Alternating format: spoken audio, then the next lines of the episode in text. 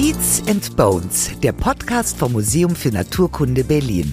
Wissen aufs Ohr in Kooperation mit der Berliner Sparkasse. Bei den Seegurken ist es ein bisschen lustig. Die haben eine ganz komische Abwehrtaktik entwickelt. Die können nämlich ihren gesamten Darmkanal, ihren gesamten Darminhalt nach draußen stülpen und im Prinzip abwerfen und dem potenziellen Feind, der sie essen möchte, diese ganzen Darmschlingen und den ganzen inneren Inhalt sozusagen um die Ohren schießen. Here we go again. Die kuriose Tierwelt hat uns wieder. Und dafür mussten wir gar nicht mal in die Tiefsee abtauchen. Wer gerne schnorchelt, der kennt sie schon. Stachelhäuter. Das sind Seesterne, Seegurken, Seeigel und Schlangensterne. Über 6000 verschiedene Arten gibt es. Fast regungslos kleben sie am Riff oder liegen scheinbar völlig unbeteiligt am Meeresboden. Und wenn ihr euch schon mal gefragt habt, was die da eigentlich machen, wo bei denen oben und unten ist und wie viel sie von ihrer Umwelt mitbekommen, dann darf ich euch Carsten vorstellen. Professor Dr. Carsten Lüther ist seit 2001 Sammlungsmanager der Marinen Invertebraten. Welche Tiere dazu alle gehören, das wird er uns sicher gleich selbst erzählen. Mit dem einen Auge hütet er die Sammlung, aber sein anderes schielt auf spannende Forschungsthemen. Oder andersherum? Lange hat er sich mit Brachiopoden beschäftigt. Die sehen ähnlich aus wie Muscheln. Und jetzt gerade steckt er mittendrin in der Seeigelforschung. Die können nämlich nicht nur fies pieksen, sondern auch sehen. Was Seeigel und ihre Stammeskolleginnen wie Seestern und Seegurke noch so alles drauf haben, das gilt es jetzt herauszufinden. Wir packen ein Flossen, Schnorchel und Lieblingshost Lukas Klaschinski. Willkommen, lieber Carsten. Schön, dass du da bist. Hallo. Du bist Sammlungsmanager der Marieninvertebraten. Richtig. Wer oder was gehört alles zu deiner Sammlung? Oh, das ist eine ganze Menge, was in meine Sammlung hineingehört. Das ist ein buntes Sammelsurium mariner Tiere ohne Knochen. Ähm, dazu gehören viele Sachen, die man vom Strand kennt, zum Beispiel Seeigel, Seesterne, aber auch Korallen etwa, Quallen gehören dazu ähm, Schwämme gehören dazu und dann eine ganze Menge Gruppen, die man normalerweise nicht so gut kennt, wenn man nichts mit Biologie zu tun hat. Zum Beispiel solche merkwürdigen Dinge wie Hufeisenwürmer oder Moostierchen oder Lanzettfischchen, die gehören auch in meine Sammlung. Das sind alles wirbellose Tiere aus dem Meer. Was nicht in meine Sammlung gehört, sind die ganzen Muscheln, Schnecken und Tintenfische, weil das so viele sind in unserer Sammlung, dass die eine eigene Sammlung benötigen und einen eigenen dafür zuständigen Wissenschaftler.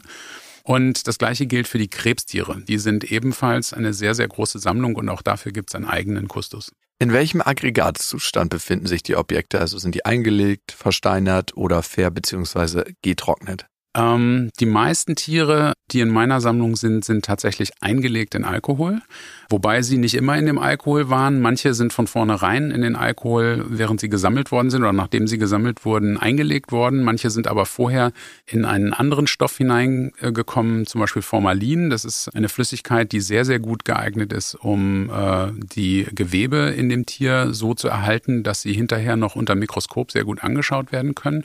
Und dieses Formalin ist dann ausgetauscht worden gegen Alkohol. In der Sammlung selber befindet sich aber eigentlich ausschließlich Alkohol. Das Formalin ist zu giftig und äh, zu schlecht, um damit arbeiten zu können. Und dann gibt es aber einen ganz großen Teil auch an Tieren, die ähm, getrocknet sind ähm, und zum Beispiel Korallenskelette, die als Steine im Prinzip in der Sammlung liegen, also echte Trockensammlung, die nehmen auch einen erheblichen Anteil der Fläche ein. Und es gibt ganz, ganz wenige Fossilien, aber die sind eigentlich nur so ein bisschen ausgeliehen, weil wir haben bei uns im Haus auch eine große paläontologische Sammlung, in der eigentlich die ganzen äh, Fossilien aufbe aufbewahrt werden und die ihre eigenen Wissenschaftler und Kuratoren noch haben. Mhm. Hast du eine besondere Verbindung zum Meer? Äh, ja, die Verbindung zum Meer ist bei mir eigentlich, ich bin schon immer sehr gerne ans Meer gefahren, so wie man das halt so macht, wenn man ein kleiner Junge ist und vielleicht mit seinen Eltern mal in Urlaub fährt.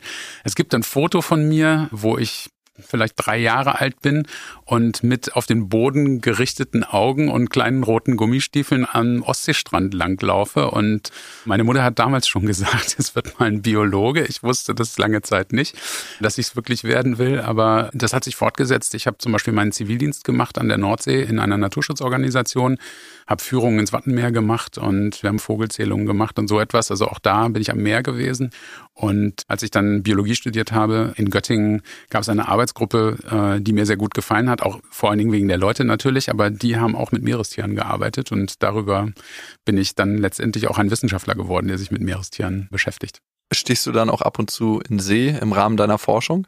Ähm, ja, das habe ich schon ein paar Mal gemacht. Ich bin insgesamt auf sechs Tiefsee-Expeditionen gewesen mit zum Teil recht großen Schiffen, manchmal auch mit etwas kleineren Schiffen. Eines der großen Schiffe, auf dem ich unterwegs war, ist die Sonne, eines der großen deutschen Forschungsschiffe, ähm, die im Wesentlichen im Pazifik unterwegs sind. Und ja, wir sind auf Tiefsee-Expeditionen gegangen. Ich bin leider selber nicht mit einem U-Boot in der Tiefsee gewesen bisher. Das muss dann für später irgendwie aufgehoben werden. Aber was wir schon gemacht haben, ist, dass wir einen vom Boot aus gesteuerten Tauchroboter, ein sogenanntes ROV, in die Tiefe geschickt haben, um Dinge nicht nur anzuschauen mit den Kameras, die da drauf sind, sondern auch Dinge zu sammeln. Und Wurdest du auf solchen Expeditionen seekrank? Weil ich kenne das von mir. Ich war in der Nordsee, Ostsee segeln und gerade in der Nordsee sind ja manchmal sehr steile Wellen oder wurde ich sowas von seekrank?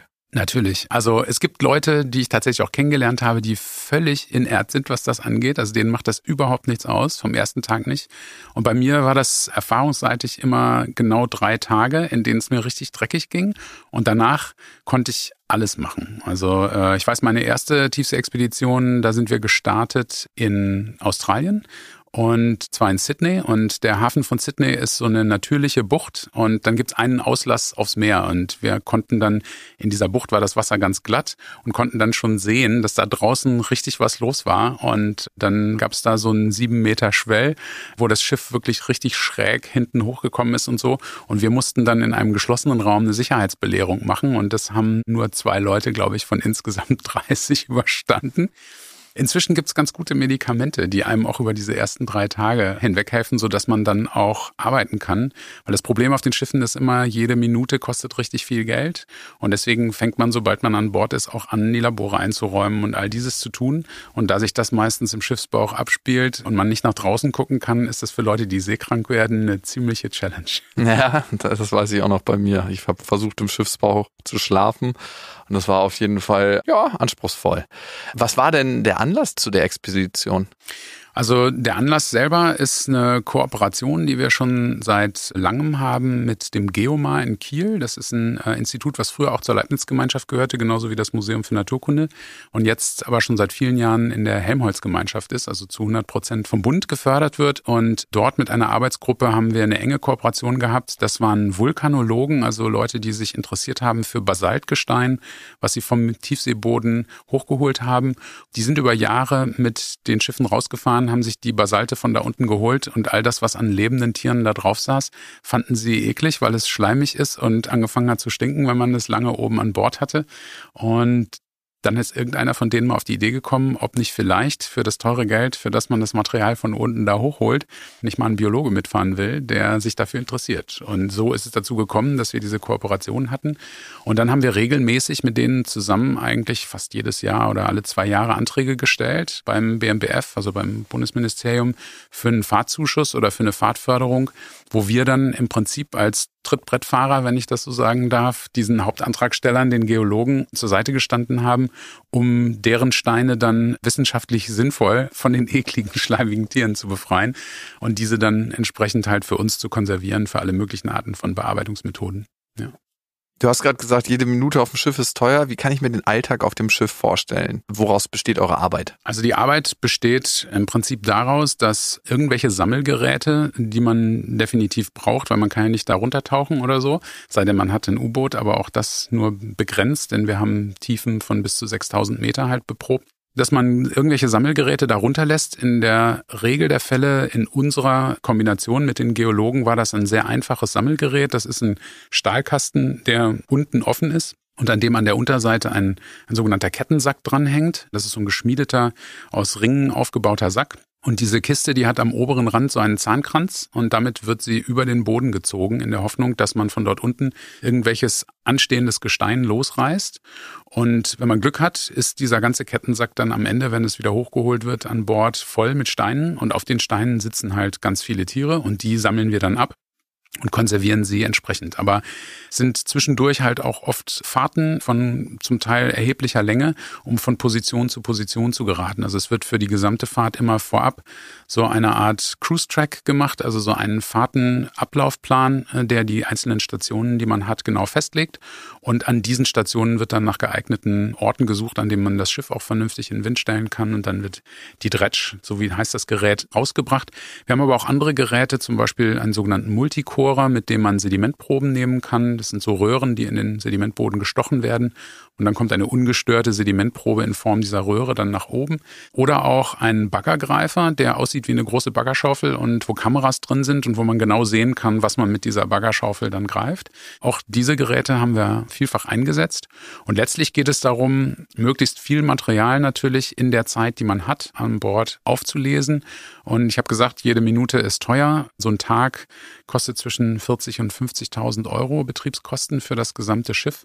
Und deswegen wird halt auch rund um die Uhr und 24-7 gearbeitet. Das heißt, äh, die Wissenschaftler werden in Tag- und Nachtschichten eingeteilt und es wird rund um die Uhr entweder gefahren oder das Gerät runtergelassen oder Proben gesammelt oder was auch immer. Also so einen richtigen normalen Tagesablauf 9 to 5 gibt's an Bord nicht. Okay, wow. Was habt ihr denn da gefunden, als ihr das Körbchen runtergelassen habt? Alles Mögliche. Also wir finden im Prinzip, ich hatte ja vorhin schon gesagt, was alles in meiner Sammlung ist. Und eigentlich findet man das alles. Also man findet eigentlich aus jedem Dorf einen Hund, wenn man das so sagen möchte. Also Schwämme, Seesterne, Seegurken, Würmer, sehr, sehr viele Krebse, alles Mögliche. Manchmal hat man Glück, dann kriegt man auch Dinge mit, die eigentlich gar nicht auf dem Boden leben, weil das sind ja eigentlich bodenlebende Tiere, die man mit diesem Gerät sammelt, sondern manchmal bleibt auch irgendwas aus der Wassersäule hängen. Da weiß man dann nicht so genau, aus welcher Tiefe das dann stammt. Mhm. Aber ein Kollege von mir, den ich äh, vor ein paar Jahren gebeten hatte, mal mitzufahren weil ich selber keine Zeit hatte, der ist in der Lage gewesen, auch aus der Tiefsee mehrere Kraken hochzuholen. Und da war auch eine dabei, die er als eine neue Krakenart beschreiben konnte, äh, die noch nie jemand gesehen hatte. Sowas ist ziemlich spektakulär. Das passiert aber nicht so oft. Aber es ist nicht mehr so gern gesehen unter Biologen, den eigenen Namen zu vergeben, oder? Das macht man sowieso nicht. Also nee, okay. was die Leute eigentlich in der Vergangenheit gemacht haben, ist, dass sie immer irgendwelche Leute ehren wollten und mhm. denen zur Ehre halt die Tiere mit dem entsprechenden lateinischen Nachnamen oder Artnamen versehen haben. Äh, manchmal haben die Leute auch die Arten nach ihrer Frau benannt oder wie auch immer. Passiert auch heute noch. Aber was eigentlich unüblich ist, dass man die Sachen nach sich selbst benennt. Okay, aber die Krake hat jetzt nicht deinen Nachnamen, die nein, heißt jetzt sie nicht hat nicht meinen Nachbarn, nein, sie heißt Grimpoteutis imperatus und er ist deswegen Imperatus, weil sie an einem untermeerischen Seeberg gefunden worden ist und das ist so ein ganzes Massiv und die heißen Imperatorberge oder Kaiserberge und deswegen wird er im Deutschen im trivialen Namen Kaiser Dumbo genannt. Ah, okay. Ähm, Leben die Tiere dann eigentlich noch, wenn sie von ganz oben nach oben kommen? Weil eigentlich sollte man ja denken, die leben ja da unter einem ganz bestimmten massiven Druck und die müssten sterben, weil die den Druckausgleich gar nicht machen können. Oder gibt es andere Gründe? Ja, also das Problem mit dem Druckausgleich, das betrifft im Wesentlichen eigentlich nur Wirbeltiere, zum Beispiel Fische, wenn man mhm. also Fische mit hochbringen würde, weil Fische haben eine Schwimmblase und die Schwimmblase ist gasgefüllt. Die Gase, die dehnen sich halt aus. Wenn man als Sporttaucher unterwegs ist, weiß man das. Und wenn man einen Luftballon zum Beispiel unter Wasser aufbläst in zehn Meter Tiefe und lässt ihn nach oben, dann dehnt er sich halt auch aus. Da würde die Schwimmblase bei den Fischen platzen. Das würde sie tatsächlich dann umbringen. Bei den Tieren, die aus der Tiefsee kommen, die wirbellos sind, ist das eigentlich kein Problem, weil die normalerweise keine Gase im Körper haben, sondern im Wesentlichen Flüssigkeiten. Und Flüssigkeiten lassen sich eben nicht komprimieren oder ausdehnen. Und deswegen macht denen der Druck eigentlich weniger aus. Was mhm. denen aber viel ausmacht, ist die Temperatur. Normalerweise hat man an der Oberfläche, selbst wenn man in gemäßigten Zonen unterwegs ist, Temperatur von meinetwegen 8, 9 Grad oder 10 Grad an der Oberfläche. Aber unten in der Tiefsee sind es eigentlich immer so um die 2 bis 4 Grad. Und dieser ja für uns relativ geringe Temperaturunterschied macht den Tieren relativ viel aus. Und manche kommen so, ich sag mal, gerade noch lebend vielleicht nach oben, aber die packen es normalerweise nicht. Wasser ist der Ursprung des Lebens. Und vor ungefähr 540 Millionen Jahren gab es ein Ereignis, das auch die Tiergruppen aus Carstens Sammlung hervorgebracht hat.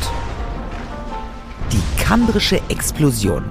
Eine Explosion ohne Knall, denn was da explodiert ist, das war die Artenvielfalt. Im kambrischen Erdzeitalter ist innerhalb von nur circa 410.000 Jahren eine erstaunliche Bandbreite von Lebewesen entstanden, eine wahre Artenexplosion. Tiere mit ganz unterschiedlichen neuartigen Körperbauplänen sind entstanden. Das Leben im Kambrium wurde also richtig bunt, aber es wurde auch härter, wortwörtlich. Zum ersten Mal sind dort Lebewesen aufgetaucht, die harte Schalen oder Skelette besessen haben. Es war Evolution im Eiltempo, denn 410.000 Jahre ist geologisch gesehen ein wahrer Sprint. Die Artenentwicklung verlief vier bis fünfmal so schnell wie üblich.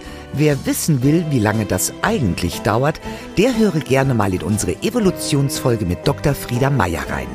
Charles Darwin hat es auf jeden Fall tief ins Grübeln gestürzt. Ihm haben die fossilen Belege gefehlt, die einen so großen Artensprung belegen konnten. Die kambrische Explosion hat deshalb einen Alternativtitel bekommen. Darwins Dilemma. Und noch heute dürfte er sich im Grabe umdrehen. Die kambrische Explosion gilt noch immer als reales Phänomen. Über die Ursache und Tempo können WissenschaftlerInnen noch heute keine sicheren Antworten liefern. Im Kambrium haben sich fast alle der heutigen bekannten Tierstämme entwickelt, darunter Meereswürmer, Schwämme, erste Nesseltiere wie Quallen oder Korallen, Weichtiere, Armfüßer, die erinnern etwas an Muscheln oder Gliederfüßer wie zum Beispiel Krabben oder Garnelen. Und Stachelhäuter. Schlangensterne, Seesterne, Seeigel und Seegurken gehören dazu.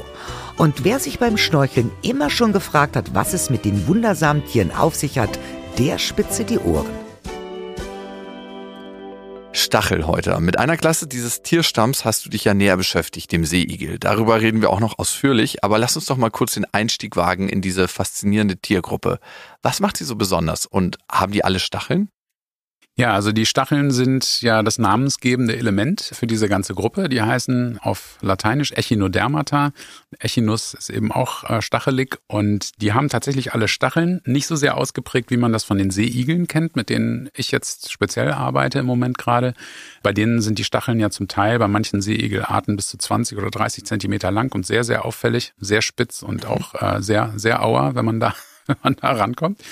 Aber auch die anderen Vertreter, äh, wie etwa die Seegurken oder auch die Seesterne, die haben Stacheln, die sind allerdings wesentlich kleiner, aber man merkt es, wenn man die Tiere anfasst, dass es so eine raue Oberfläche ist. Und wenn man sich das ein bisschen genauer anguckt, dann sieht man das auch, dass es so eine Stachelhaut ist. Das Besondere an den Stachelhäutern ist vielleicht, dass sie die einzigen Tiere sind, die eine, wie wir sagen, pentaradiäre Symmetrie haben. Also die haben eine fünfstrahlige Symmetrie. Seeigel zum Beispiel haben auf der Außenseite ihres Skeletts Skeletts fünf Reihen von kleinen Poren, aus denen die Füßchen herauskommen, mit denen sie durch die Gegend laufen. Seesterne etwa haben in der Regel fünf Arme, manchmal ein Vielfaches davon. Es gibt aber auch durchaus Abweichungen. Es gibt äh, Sonnensterne, die unzählig viele Arme haben und das muss auch nicht unbedingt eine Vielzahl von fünf sein.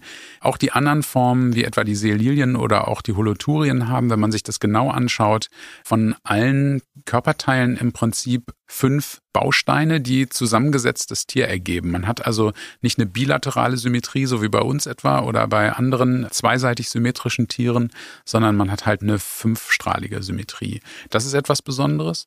Und was extrem besonders ist bei den äh, Stachelhäutern ist, die haben etwas in ihrem Körperinneren, das nennt sich mutabiles Bindegewebe und das sorgt dafür, dass die Seeigel und Seesterne und Verwandte extrem gut in der Lage sind, ihre Körperteile zu regenerieren, falls denen mal irgendetwas abhanden kommt, und da werden wir, glaube ich, noch drauf kommen, dann können die dieses Bindegewebe einsetzen, um mit hoher Regenerationskraft diese Körperteile neu zu erschaffen. Dieses Bindegewebe kann sich in Sekundenschnelle ganz hart versteifen und es kann sich auch in Sekundenschnelle ganz schlapp machen. Und wenn die das richtig schlapp machen, dieses Bindegewebe, dann ist ein Seestern zum Beispiel in der Lage, einfach einen Arm abzuwerfen.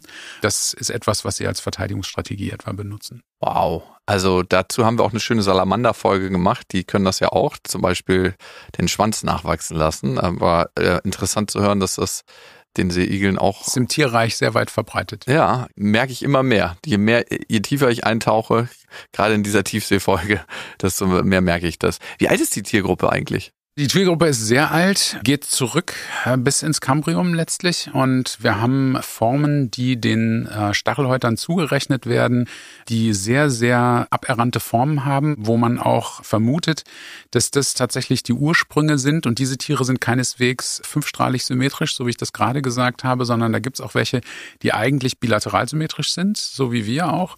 Und ähm, man vermutet, dass sich diese Pentaradiasymmetrie in den Stachelhäutern erst im Laufe der Evolution in dieser Tiergruppe halt entwickelt hat und nicht von Anfang an da war. Und die sind auch sehr gut fossil überliefert.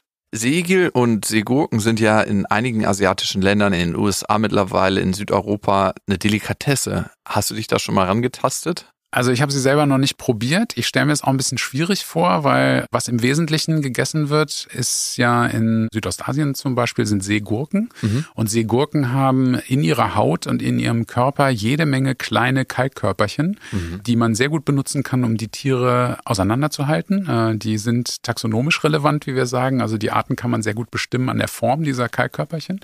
Und ich habe im Moment gerade eine Doktorandin, die sich um die Biodiversität der ähm, Holothurien, also der Seegurken in Indonesien kümmert und mhm. da eine Arbeit drüber macht, weil nämlich in Indonesien die Bestände der Seegurken sehr stark gefährdet sind, weil sie zu stark überfischt werden. Eben genau aus dem Grund, dass sie eben sehr gerne gegessen werden und dass sie möglicherweise auch in getrockneten und geriebenen Zustand für irgendwelche medizinischen Geschichten benutzt werden. Das ist inzwischen ein echtes Problem. Was aber auch gegessen wird, und das, da muss man gar nicht so weit gucken bis Asien, sondern da kann man auch nach Südeuropa gehen, äh, sind etwa die Gonaden von äh, Seeigeln. Und da muss ich sagen, das habe ich auch schon probiert und es schmeckt hervorragend. Gonaden, sind das denn nicht die Geschlechtsorgane? Das sind die Geschlechtsorgane, das sind die Eier im Wesentlichen. Wie gesagt, bei den Tieren ist ja alles fünfmal vorhanden und wenn man so einen Seeigel aufmacht, dann sieht man direkt unter der Oberseite sozusagen des Tieres, was eigentlich die vom Mund abgewendete Seite ist. Also der hat den, den Po sozusagen oben, wenn er durch die Gegend läuft und direkt darunter befinden sich fünf Pakete mit Eiern normalerweise oder eben auch Spermien. Die Tiere sind getrennt geschlechtlich und diese Gonaden, also diese Geschlechtsorgane, Geschlechtsorgane oder Produkte, das ist halt im Wesentlichen das, was gegessen wird. In Neapel etwa wird es auch roh gegessen. Das finde ich dann weniger gut, aber man kann zum Beispiel in Form von einem Spaghetti-Gericht diese Eier von den Seeigeln mit drin haben und das ist sehr, sehr lecker. Wonach schmeckt das? Ist es so ähnlich wie Kaviar? Ja, ein bisschen wie Kaviar. Es hat halt den typischen Fischgeschmack. Es schmeckt halt salzig, fischig mhm. und ähm, ist gut. Seeigel, Seegurken, richtig jagen muss man die ja nicht eher ernten. Wegrennen oder wegschwimmen können sie nicht wirklich, oder? Äh, normalerweise nicht. Es gibt einige wenige Arten aus der Tiefsee zum Beispiel. Es gibt so eine ganz besonders schöne Seegurke, Enipniastis heißt die. Die läuft auf dem Tiefseeboden rum. Die ist ganz rot gefärbt und die ist in der Lage, so einen Schirm aufzuspannen. Das ist so eine Hautfalte und die Strömung unter diesen Schirm gehen zu lassen. Dann kann die sich hochtreiben lassen und dann lässt sie sich an irgendeiner Stelle, faltet sie diesen Schirm zusammen, lässt sich von der Strömung da forttreiben und landet dann an irgendeiner anderen Stelle, um dort dann weiter irgendwie kleines Material vom Boden aufzunehmen und das zu essen. Aber das ist auch nicht wirklich eine aktive Fluchtbewegung. Also insofern ist das vollkommen richtig. Man kann die einfach eher absammeln oder abernten. Man muss da nicht hinterherlaufen. Beim Seeigel jetzt nochmal, da, da weiß ich klar, bloß nicht drauftreten. Ein Freund von meinem Vater ist mal mit Seeigelstacheln im Fuß gegen ihn im Wettlauf angetreten. Das war ganz interessant. Was sagst du als Experte, was hilft am besten gegen die Stiche? Nicht alle sind ja giftig, ne? Es sind nicht alle giftig, es gibt einige, die giftig sind und ähm, das Beste, was hilft, sind Schuhe. Also nicht reintreten, weil es ist im Prinzip so, wie wenn man sich einen Holzspan in den Finger rammt. Das ist ja eine rein mechanische Geschichte. Nun kommt bei einigen Seeigelstacheln noch eine Giftwirkung dazu. Aber eigentlich ist das dann ein mechanisches Problem. Und da kann man sich eigentlich nur dagegen schützen, indem man sie entweder nicht anfasst oder, äh, wenn man sich schützen will, am Fuß zum Beispiel einen Schuh anzuziehen. Also die sind nicht so spitz, dass man sofort eine Verletzung davon trägt, wenn man sie anfasst, ne? Ja, kommt drauf an. Also wenn man so auf so einen spitzen Diadema-Seeigel zum Beispiel ähm, mit dem Finger einfach nur so dran streift oder so, das passiert schon. Die Spitzen sind extrem fein mhm. und die gehen sofort unter die Haut und brechen dann ab. Also letztlich ah. ist es so, wie wenn man in eine Brenzel fasst, wo es ja im Prinzip auch eine ganz feine Kanüle ist, die man nur ein bisschen berühren muss und die sticht dann ganz kleines bisschen in die mhm. Haut mhm. und lässt dann die Säure daraus. Und äh, im Prinzip ist das da genauso, ja. Für mich wirken die Stachelhäute erstmal ziemlich wehrlos. Einzig beim Seeigel sieht man ja, ne? Der hat Stacheln zum Schutz. Aber wie wehrt sich zum Beispiel eine Seegurke oder ein Seestern gegen Feinde? Ja, das ist ganz witzig. Die haben, wie wir schon gesagt haben, keine großen Möglichkeiten wegzulaufen. Sie haben auch nicht wirklich sichtbare Waffen, wenn man das so sagen kann. Es gibt bei den Seeigeln zum Beispiel so kleine Fortsätze, die auch sehr stark beweglich sind, die aussehen wie kleine Scheren. Die nennen sich Pedicellarien. Die sitzen auf der Haut der Tiere. Die dienen aber eher dazu, kleine Parasiten oder auch irgendwelche Larven von anderen Tieren, die sich da vielleicht ansetzen wollen oder auch irgendwelche Bestandteile, die der Seeigel einfach auf seiner Haut nicht haben will, runter zu pflücken und wegzunehmen, das ist nicht wirklich eine Feindabwehr. Und der Seeigel selber, der muss sich im Prinzip auf sein Stachelkleid verlassen, nützt ihm auch nicht immer was, weil es viele Fische gibt, die sich von Seeigeln zum Beispiel ernähren und die das schaffen, den Segel dann umzudrehen zum Beispiel und dann von unten, wo die Stacheln nicht so lang sind, dann halt anzufangen, das Skelett zu zerbeißen. Dann hat er dieses kugelförmige Skelett, was auch einen gewissen Schutz seiner inneren Organe zumindest bietet. Bei den Seegurken ist es ein bisschen lustig. Die haben eine ganz komische Abwehrtaktik entwickelt. Die können nämlich ihren gesamten Darmkanal, ihren gesamten Darminhalt nach draußen stülpen und im Prinzip abwerfen und dem potenziellen Feind, der sie essen möchte, diese ganzen Darmschlingen und den ganzen inneren Inhalt sozusagen um die Ohren schießen. Dann hat die Seegurke ja erstmal keinen Darmkanal mehr, aber dank ihrer Stammzellen, die sie da drin hat und diesem mutabilen Bindegewebe, was dabei behilflich ist, sind sie halt in der Lage, das relativ schnell wieder zu regenerieren.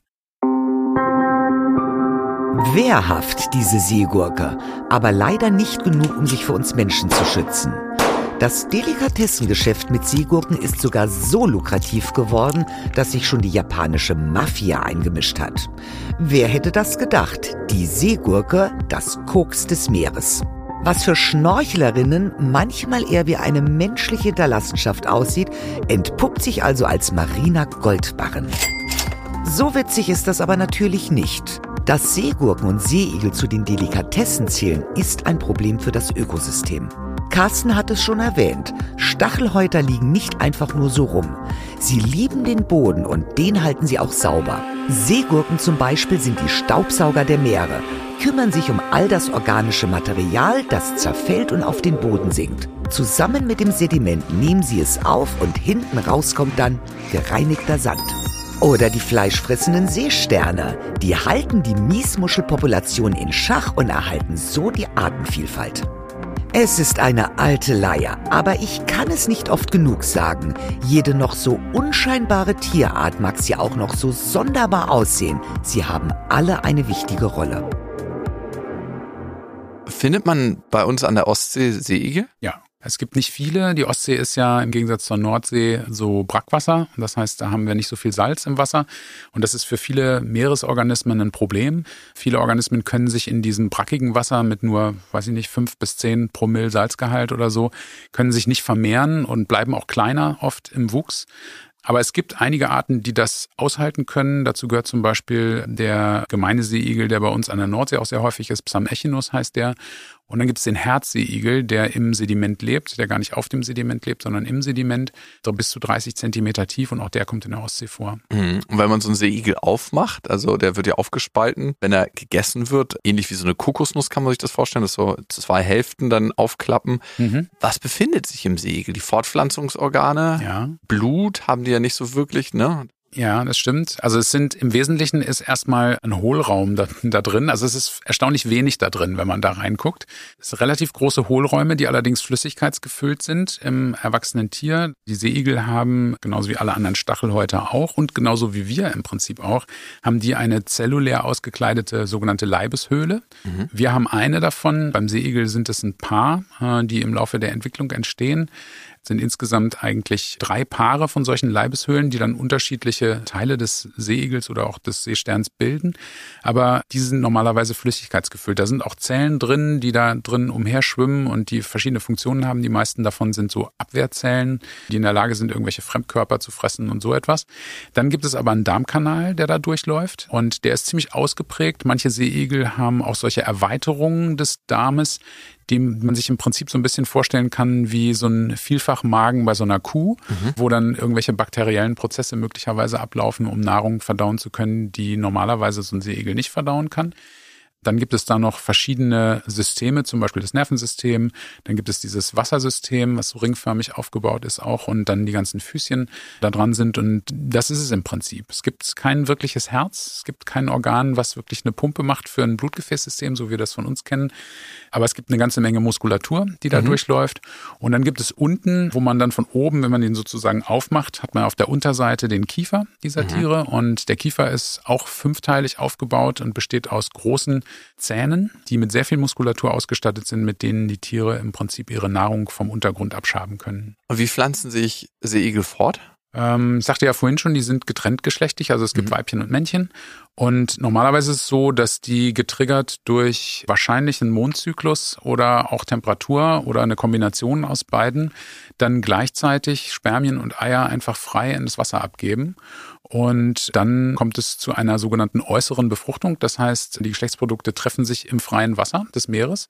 Und wenn die sich treffen, dann kommt es halt zur Eizellenbefruchtung und dann entwickelt sich daraus zunächst mal eine Larve, die im Plankton schwimmt und die eine ganze Weile im Plankton auch unterwegs sein kann. Die ist auch mort Planktotroph, das heißt, die ernährt sich von Algen und kann dadurch eine ganze Zeit lang unterwegs sein und mit der Strömung dann verdriftet werden. Und irgendwann kommt es zu einer Metamorphose und auch da spielen diese Stammzellen eine Rolle, denn es ist nicht so, dass sich die Larve selber in einen Seeigel umwandelt, sondern innerhalb der Larve entsteht an ganz bestimmten Teilen dieser Larve im Inneren ein sogenanntes Rudiment und das ist dann der kleine juvenile Seeigel, der in der Larve heranwächst. Die Larve bleibt dann im Prinzip als Hülle übrig, wird oft aufgefressen von den Tieren, die dann aus dieser Larve herausschlüpfen. Also die züchten sich sozusagen, die Larven züchten sich ihren eigenen Parasiten von innen ran, wenn man so will. Wow. Aber klingt nach einem Fortpflanzungssystem mit vielen Streuverlusten. Ich meine, überall in der Fortpflanzung gibt es viele Streuverluste, ne?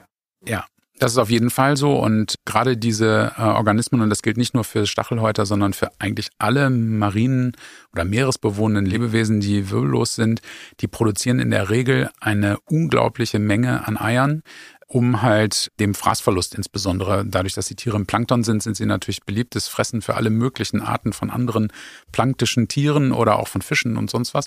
Versuchen die natürlich über eine möglichst große Fruchtbarkeit diese Verluste auszugleichen. Mhm. Du forschst ja an Seeigeln und zwar an deren Sehsinn. Was genau können die überhaupt wahrnehmen? Das ist eine gute Frage. Das wissen wir auch nicht so genau. Okay. Wir können es nur eingrenzen. Was Sie mit Sicherheit nicht wahrnehmen können, ist ein dreidimensionales Bild, weil mhm. Sie haben keine Augen, die wir zum Beispiel von uns als Wirbeltiere kennen, wo wir ein Linsenauge haben, was dann auch ein scharfes Bild auf die Retina zeichnet und so. Das gibt's bei den Seeigeln alles nicht. Was sie haben, sind lichtempfindliche Zellen, sogenannte Photorezeptoren, mhm. in denen ein bestimmtes Protein, ein Eiweißstoff vorkommt, der auf Licht reagiert mit einer Änderung der Gestalt dieses Moleküls. Das ist ein sogenanntes Opsin-Molekül.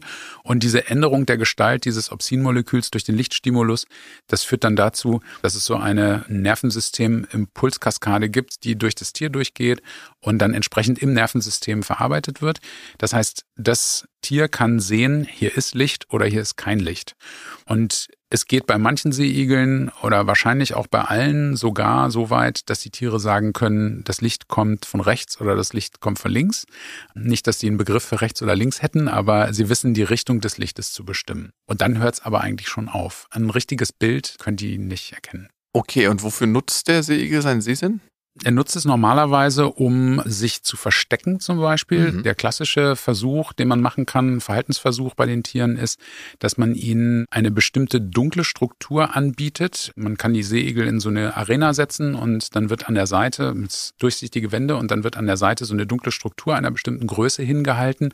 Und normalerweise ist es so, dass die Tiere auf diese dunklen Strukturen zulaufen. Wir deuten das so, dass die versuchen, so eine dunkle Struktur aufzusuchen, weil sie sich da in irgendeiner Spalte oder unter einem Stein oder irgendwo verstecken können. Also gemäß dem Motto, da wo es dunkel ist, ist es sicherer. Das ist halt ein Versuch des eigenen Schutzes oder der mhm. eigenen Verteidigung. Manche Seeigel gehen aber auch zum Licht hin, zum Beispiel. Warum die das machen, wissen wir nicht. Aber es gibt welche, die meisten haben so eine negative Fotoantwort und es gibt aber auch welche, die positive Fotoantworten haben. Wenn ich mir das Forschungsthema Sehsinn im Allgemeinen angucke und dann wie Seeigel ihren Sehsinn nutzen, mhm. geht man da irgendwie an die Ursprünge des Sehsinns ran? Im Prinzip ja. Also wenn wir uns die Verwandtschaftsverhältnisse innerhalb des Tierreichs angucken, dann stehen die Stachelhäuter, mit ihnen eben auch die Seeigel, an der Basis dieses Astes, der irgendwann auch mal zu den Wirbeltieren führt, der sogenannte Deuterostomia-Ast. Das heißt, wir können davon ausgehen, dass möglicherweise Dinge, die in diesen sehr einfachen Lichtsinnesorganen bei den Seeigeln vorhanden sind, dass die uns eine Idee geben, wie diese ganze Form von Sehen mal angefangen hat. Natürlich ist auch bei einem Seeigel, den wir heute einsammeln und dem, mit dem wir heute so einen Versuch machen, eine Evolutionsgeschichte von 550 Millionen Jahren drüber gelaufen oder mhm. 500 Millionen Jahren. Das heißt, die Erfindung in Anführungszeichen von solchen lichtsensitiven Zellen, die geht weiter zurück als die Seeigel. Dies geht zurück bis zu Einzellern. Es gibt Einzeller, die äh, auch diese Funktionen im Prinzip haben und die auch diese Opsine, diese lichtsensitiven Eiweiße benutzen, um Licht wahrnehmen zu können. Also das ist eine Erfindung, die ist wesentlich älter als die Seeigel. Mhm. Wann hat sich denn der Sehsinn zum ersten Mal bei Lebewesen entwickelt? Das wissen wir nicht so ganz genau, wann der erste Sehsinn erfunden wurde. Wir wissen nur, dass wir bereits bei Einzellern, also zum Beispiel bei bestimmten einzelligen Algen, aber sogar bei bestimmten Bakterien Funktionen finden, die mit Eiweißstoffen zu tun haben, die den Opsinen sehr, sehr ähnlich sind, die wir auch in den Wirbeltieren finden. Da ist es so, dass wir oft bei diesen einfachen Organismen, bei diesen einzelligen Organismen das Ganze nur nutzen, um den Stoffwechsel anzutreiben. Nichtsdestotrotz ist es eine lichtgetriebene Funktion. Und wie das oft so ist, im Laufe der Evolution sind bestimmte Funktionen entstanden, die dann oft gekapert worden sind, um daraus irgendwas anderes zu machen. Das war hier sicherlich ganz genau genauso. Und wir haben bei diesen Einzellern sehr, sehr einfache Formen dieser Lichtsinneswahrnehmung. Und wie weit das zurückgeht, wissen wir nicht, weil wir nicht genau wissen, wie alt diese Einzeller sind oder wie lange die schon auf der Erde vorkommen. Das geht mit Sicherheit in das Präkambrium zurück, also vor 600 Millionen Jahren. Was hofft ihr euch von der Forschung?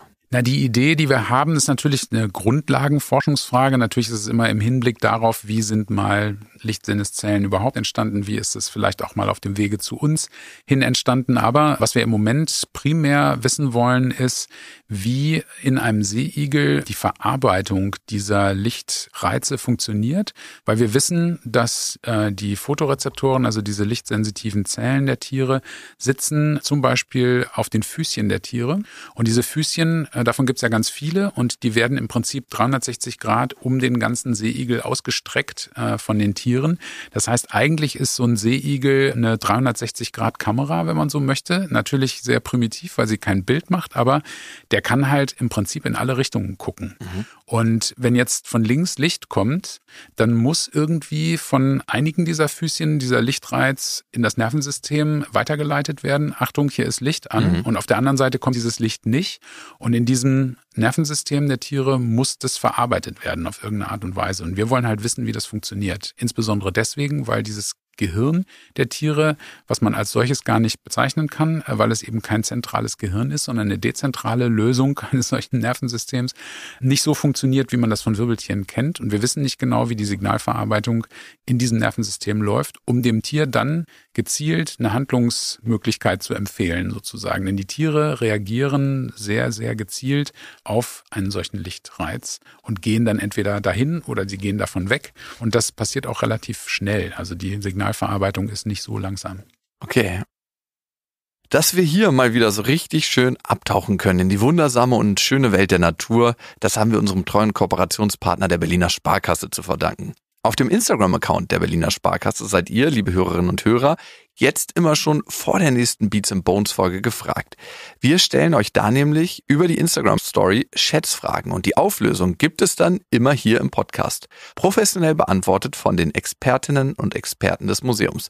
In diesem Fall bist du das, Carsten. Bereit? Ja, ja, natürlich. Okay. Wie lange dauert es, bis der Arm eines Seesterns nachgewachsen ist? Circa vier Wochen, sechs Monate oder ein Jahr? Ähm, das ist sehr unterschiedlich, hängt ein bisschen davon ab, in was für einem Bereich die Tiere leben. Wenn sie im kalten Wasser sind, dauert es ein bisschen länger und dann kann das ein Jahr dauern. In den Tropen geht das auch in einem halben Jahr. Wow, okay. Wie viel Prozent der Biomasse in der Tiefsee machen die Seegurken schätzungsweise aus? 40, 70 oder 90 Prozent? Ja, das können vielleicht 90 Prozent sein. Man muss ein bisschen vorsichtig sein. Die sind auf jeden Fall die individuenstärkste Gruppe von wirbellosen Tieren, die man in der Tiefsee findet. Da findet man mit Abstand die allermeisten davon und die sind auch ziemlich groß und ziemlich schwer. Wenn es nur um die Biomasse geht, dann gibt es mit Sicherheit irgendwelche mikroskopisch kleinen Organismen im Sediment in der Tiefsee, die in der Masse dann gesehen wesentlich schwerer sind. Aber man spricht eigentlich von bis zu 90 Prozent. Ja. Wow. Und wie groß ist die größte Seegurke? Hm, die größte Seegurke, vielleicht die, die ich in meiner Sammlung habe, ungefähr einen halben Meter, aber die kommt nicht aus der Tiefsee. Ah, okay, gut. Aus welchem Material besteht das Skelett des Seeigels? Knochen, Kalk oder Chitin?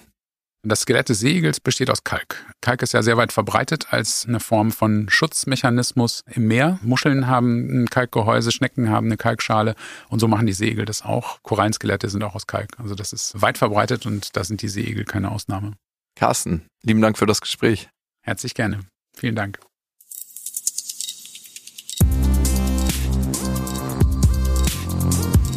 Zum Abschied gibt es noch ein wenig Klugscheißerwissen von mir. Wer gerne Aktivsport in den nördlichen Alpen und im Alpenvorland betreibt, wisset, ihr wandert da genau genommen auf zertrümmerten Skeletten von Stachelhäutern. Das Gestein stammt nämlich aus der Triaszeit und das enthält das Kalkuralter Stachelhäuter Skelette. Wir verlassen jetzt die Unterwasserwelt, nicht aber die Tierwelt. In der nächsten Folge gibt es ein Wiedersehen mit Biologe und Sexperte Matthias Zilch. Zusammen mit ihm und Biologin und Buchautorin Maike Stowarock sprechen wir darüber, welche Datingstrategien im Tierreich zum Erfolg führen, was Female Empowerment in der Natur bedeutet und was wir Menschen davon noch lernen können. Liebe geht raus an euch. Wir hören uns in zwei Wochen. Ciao.